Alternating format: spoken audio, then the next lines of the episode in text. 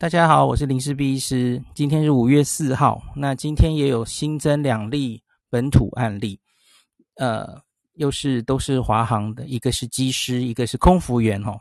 这阵子我们确诊的多半都是呃货机的机师比较多，可是今天多了一个空服员，那会不会嗯，会会不会扩及到一个新的族群？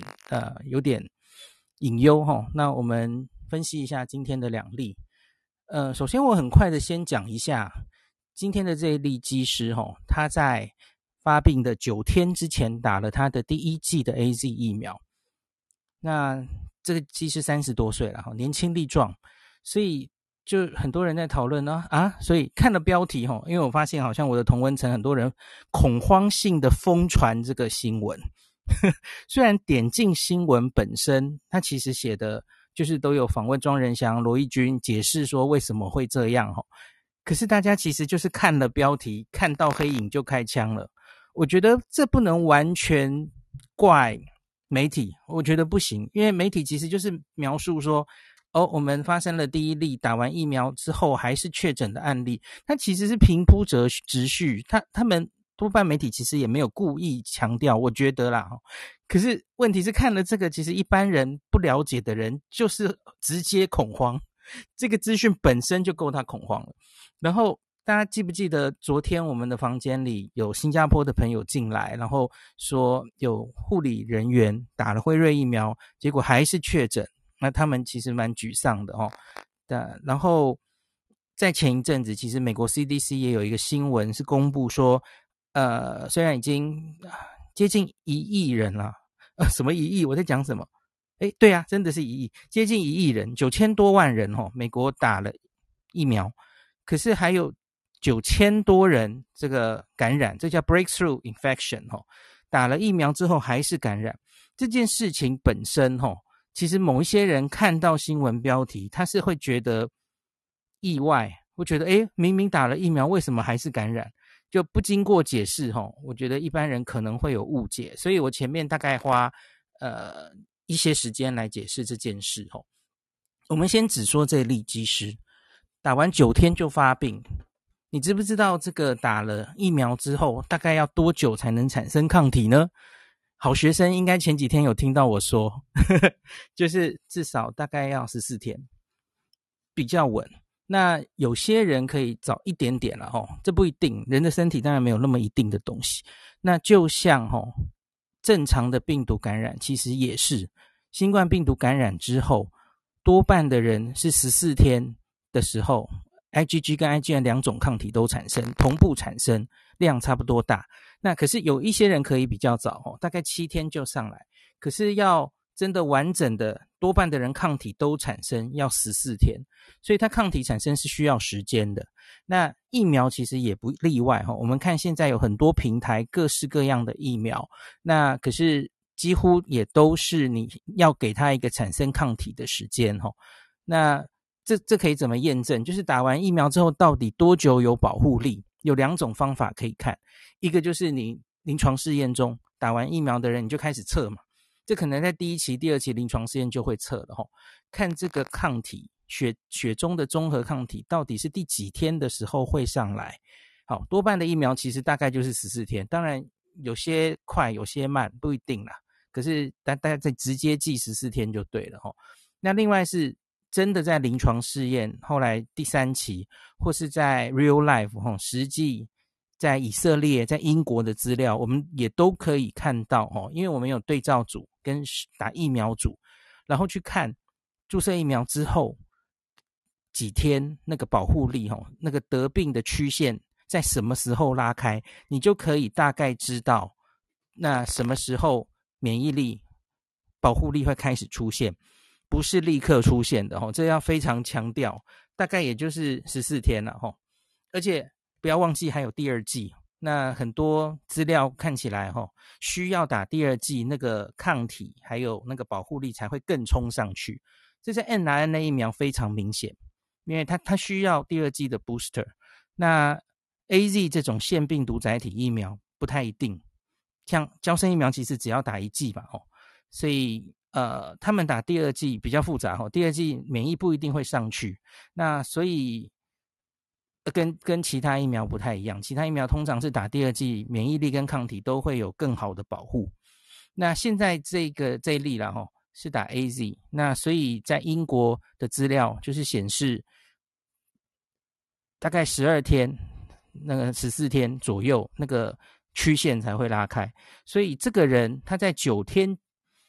第九天的时候发病，你往前推他的潜伏期，零二到十四天嘛，往前推，所以在他受到病毒感染的那个时刻，当然他的抗体是还没有产生的嘛，大家做一下数学就知道了。甚至也有机会，他搞不好是在外战，是在他打疫苗之前就得到病毒，这也是不一定的哦，是有机会的嘛。因为潜伏期有十四天，OK，所以这一例得到感染，其实完全不能连接到打 AZ 疫苗是没有效的这件事哦，完全，因为它根本抗体还没有完全产生嘛，哦，好，那所以这件事，假如只要这这样解释，大概就到这为止。可是我想跟大家上一些进阶班的东西，哦，就算是这个人已经打了完整的两剂 AZ 疫苗。啊，比方说他两剂，再过了十四天，哦，那也比方说他是辉瑞好了，哈、哦，他是 mRNA 疫苗，那他打了两剂，也是十四天后获得了完整免疫，这个美国 CDC 叫 full vaccinated，那请问他还会不会得到感染？会呀，他会呀，他有机会得到感染啊。为什么大家会有些人会有错误的预设，觉得诶，打了疫苗为什么要得感染？就是我们在新闻上看到哈，这些报告保护力哈，efficacy 没有百分之百的，不是都跟你说九五、九四、九一，有些是七十哈，有些是五十，对不对？那个在算的保护力就是算你有症状的感染减少的比例，相对于没有打疫苗的人减少的比例。好，所以它就是减少一定的比例，它不会减到零嘛。那就像是哈那个。嗯，最重要、比较重要的是，虽然你还是得病了，你可能打了疫苗还是会得病。那可是我们会看到多半都是轻症，这个我们在临床试验还有啊、呃、real life 施打的时候，我们都看到了哈。那学理上其实也不奇怪哈，因为你已经先打过疫苗，对这个病毒认识，你的免疫系统认识这个疫苗，对它有一些抗体，或是也有一些细胞免疫哈，所以。当你又遇到一个一样的病毒的时候，免疫力可以马上作用，所以因此你当然就不容易变成重症，这是很基本的免疫学。那我们每年打的流感疫苗也是这样啊，说保护力其实流感疫苗大概只有四到六成，可是它在小小孩还有老人家可以确实的预防重症。那即使得病了，你重症几率也会大大降低，所以这就还是非常有效的疫苗。那我举个例哈，之前辉瑞的第三期临床试验，我已经跟大家分享哈，追踪到六个月了，这这四万人都追踪到六个月。那他说保护力还有九十一 percent，可是详细去看那个数字哈，那九十一是怎么算出来的？就是因为追踪到六个月的时候，这个疫苗组哦，还是有人得得病啊，八十，我看一下啊，sorry，忽然找不到数字。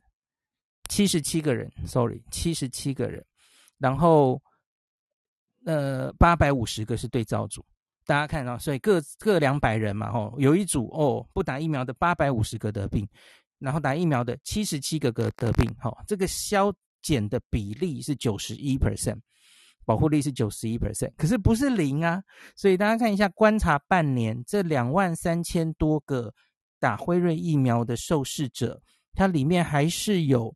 七十七个人得病了嘛？吼，好，那我们接下来看重症。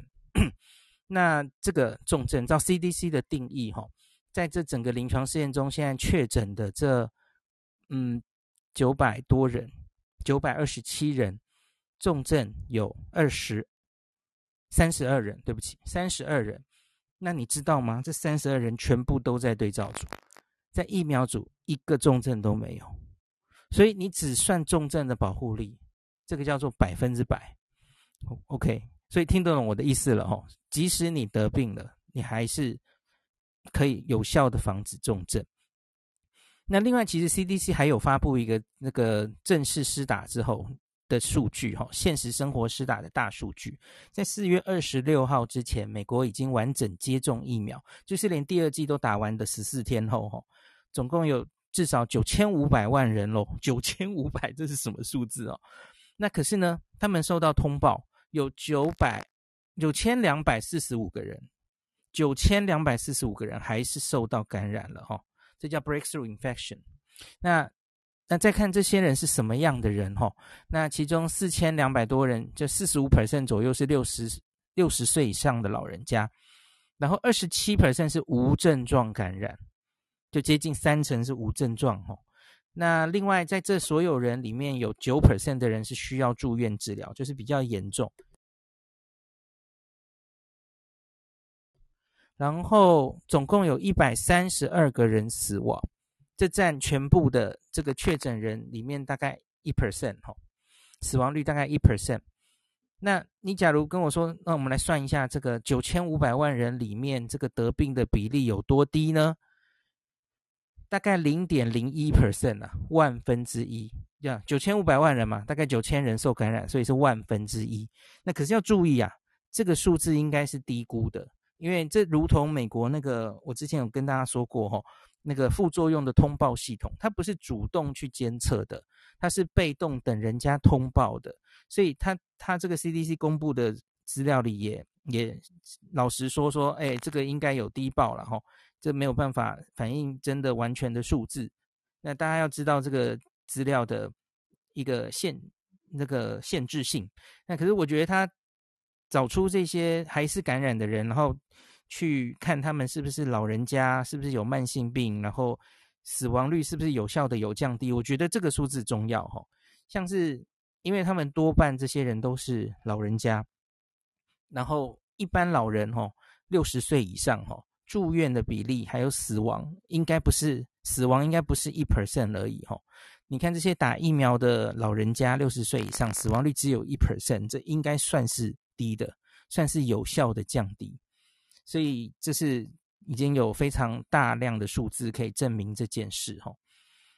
好，所以我这个这这部分跟大家解说到这里，那应该大家从今天开始，假如看到你旁边的人哈在说啊，A D 这个是全世界最烂的疫苗，打了不过不是还得病吗？哦，OK，那你就可以跟大家说，哎，去看林氏璧医师的脸书这样，OK。好，那接下来我再讲今天的两位了哈。按一一五三，三十多岁的男性机师，那他去美国执勤，那请注意，这个人不是住防疫旅馆，他是回家的哈，他是回家检疫三天，然后三天就阴性采检，好，然后就那个理论上就自主健康管理嘛。那可是他在二十五号，他检疫离开是二十一一日哈。然后二十五号，因为这个机师专案采检，哦阴性，哦又都阴性，所以他采了两次 PCR 都阴性。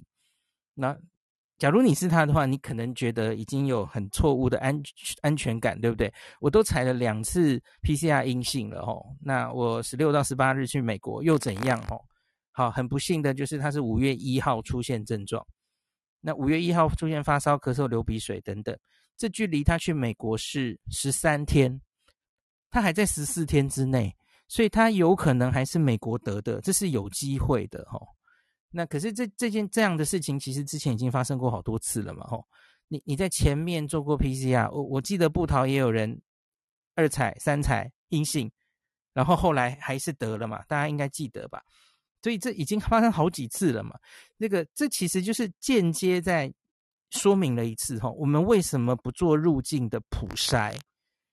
应该是说至少不要是做 day one 的普筛，因为那其实可能只是创造一种错误的安全感。你觉得你已经没事了，可是你学理上是有事的，因为我们在等你的潜伏期。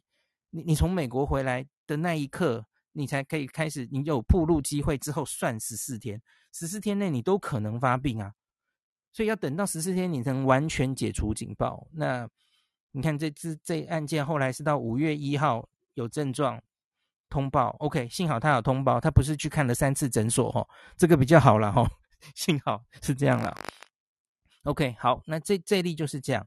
那其实他跟一一五四是有一些重叠的哈。一一五四是二十岁的空服员，那他也是飞美国，呃，二十二到二十五号。那而他就是做住诺富特旅馆的哦，所以这一例，他的我们这两例现在是归于还不确定他到底是哪里得的。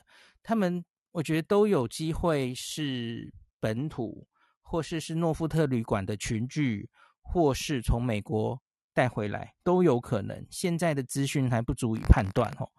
那我们继续讲下来，一一五四呢？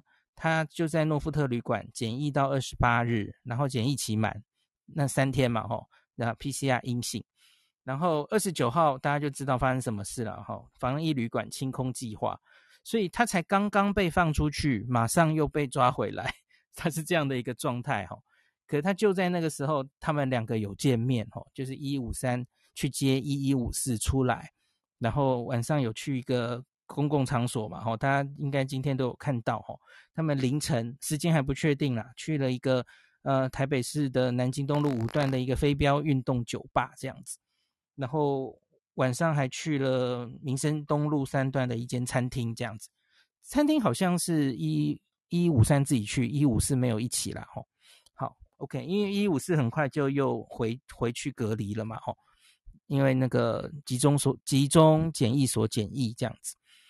所以他们在那个二十九号有短暂的接触，这两个人。那反正后来三十号他又采检一次，所以这两个人其实都采了两次 PCR，两次阴性，可是后来就出现症状，吼，五月二号发发烧，然后确诊。那这两个人其实 CT 值都很低，就是刚刚发病无误，大概没有什么问题。那所以怎么样呢？呃。这个，我觉得他们是谁传谁，中间到底是怎么样的状态？哦，难以理清。因为有一个状况是，哦，会不会这整个还是是诺富特的群聚延伸出来的两个案子？有机会，因为这两例，哦，他们发病差一天，那可传染期分别是四月二十九跟三十，男生先发病一天啦，那女生是四月三十可传染，那。男生二十九，所以只以死死的说有症状前两天开始有传染力的话，哈，好像应该是男生传女生才对。然后那就跟诺富特也许没有关系，哈。那那也许这个这一例就是男生是从美国带回来的，也许是这样。那可是问题是，我觉得生物上的东西、医学上的东西没有绝对了，哈。你你说这个发病前一定是死死的两天有传染力，不能是三天吗？我觉得不一定啊，因为这两个人其实验我们验出来的时候，那个 CT 值都非常低，病毒量很高。我觉得没有什么不可能哈，他在之前他就有传染力了哈。我觉得二十九号也可能是女生传男生，而女生是从诺富特旅馆得到的，然后再传给男生。我觉得这样反过来的剧本也是 OK。那。而到底是怎么样？我觉得应该当然就是又要靠病毒定序了哦。罗一军说明天应该会有新的病毒定序的结果出来，可是我我猜这两例可能还来不及做，我不是很确定了哈。这两例因为病毒量很高，所以他们理论上这个应该可以做得比较快哈。那个病毒量越高的越好做，病毒定序不是每一例都一定做得出来哦哈。因为假如有那种 CT 值太高的，病毒量很低的哦，那那可能。要不是做不出来，不然就是会做出一些莫衷一是的结果都不一定了哈。好，那所以我今天大概就讲到这。那我基本上还是觉得，哦对，今天对对不起，应该还有一件事要讲。今天有部长有说啊，那个水电工啊，他有在 B one 吃饭，所以他不是完全就是跟，因为原来说水电工是在医馆，然后在。工作的楼层嘛，理论上他应该不太碰到我们现在已经确诊的这些人才对了哈。那今天有多意调一个说他们会在 B one 吃饭，也许在那个时候，因为他们办公室在 B one 嘛，这些人的办公室，所以会不会是 B one 那个空间是被污染的？有环境，他因为他不一定真的要碰到人嘛，哦，或是曾经有擦肩而过等等，不知道了哦。有些东西可能是真的是很难追。OK，所以今天进展大概是这样。那今天又公布了两个足迹了哈。那一个就是刚刚我有念过的按一一五三的足迹，那另外一个就是水电工的足迹也去查出来了哈。那好像还好，没有出来非常洋洋洒洒把大家吓到，还好了哈。其实他是泸州人，所以又多了一个打击面哈。这个四月二十六号的。泸州哈，二十九号分别都有一些，呃，一个是饮料店哈，一个是吉野烤肉饭，就餐厅哈。餐厅当然都要比较注意，大家知道，因为餐厅的时候你一定会把口罩拿下来，所以足迹又多了哈。那所以大家就注意一下足迹。那其他该注意的地方，我这几天应该都跟大家讲过哈。然后疫苗好像真的打得不错，从我周边的同温层的一些。呃，回报跟反应哈，大家好像今天记者会也有讲嘛，那个新增疫苗施打的数量好像变多了哈，变多，所以我自己在猜啦哈，接下来搞不好，因为现在不是说开放了公费嘛哈，前三类的同住家属，然后自费其实上礼拜一就开放，然后理论上是说要给商务人士有出国需求的人就可以打嘛。他然后可是问题是几一些去回报那个去打的人都说他他其实也不会太需要你去出示什么证明，就是从宽认定了哈，他相信你了哈。记者会有讲嘛，所以现在没有什么在看，不管是你同住 是不是真的有医师有机组员，或是你有什么出国需求，现在都是从宽认定，所以。大家愿意去打吼，有意愿打吼，不妨赶快去预约这样子。现在打应该是没问题的。那可是我不知道一个礼拜后是不是 没有问题哦。因为假如真的打的人很踊跃嘛，那个就变僧多粥少吼，搞不好三十万剂很快就快打完了。我不知道啦，不知道要多久吼。台湾人很难讲的，你知道的。上礼拜是弃诸弃之如敝屣的疫苗，这个礼拜忽然是。大家就 变成非常的这个，嗯，僧多粥少，难打到，想打都打不到哦。OK，有机会，所以有想打的人，动作你可能要快一点。不要怪我没有提醒你哦。下礼拜可能你想打都不好预约了，我不知道了哈。好，OK，那那个今天就讲到这里。那希望大家还是要坚持，呃，这个基本的习惯哈。我觉得尽量有一些应酬聚会哈，能延就延呐。那能线上就线上，然后啊，朋友们这个月先不要见面了吼，大家一起跟我在家里追剧、看 Clubhouse 啊，听 Clubhouse，然后我最近也会多写一些日剧心得，然后 Clubhouse 多开一些房间，跟大家度过这个这个月吼。那尽量不要外出，大概这样子，小心一点哦，小心驶得万年船，记录自己的足迹。那我们就明天见，希望。能有更多好的消息，今天就讲到这边。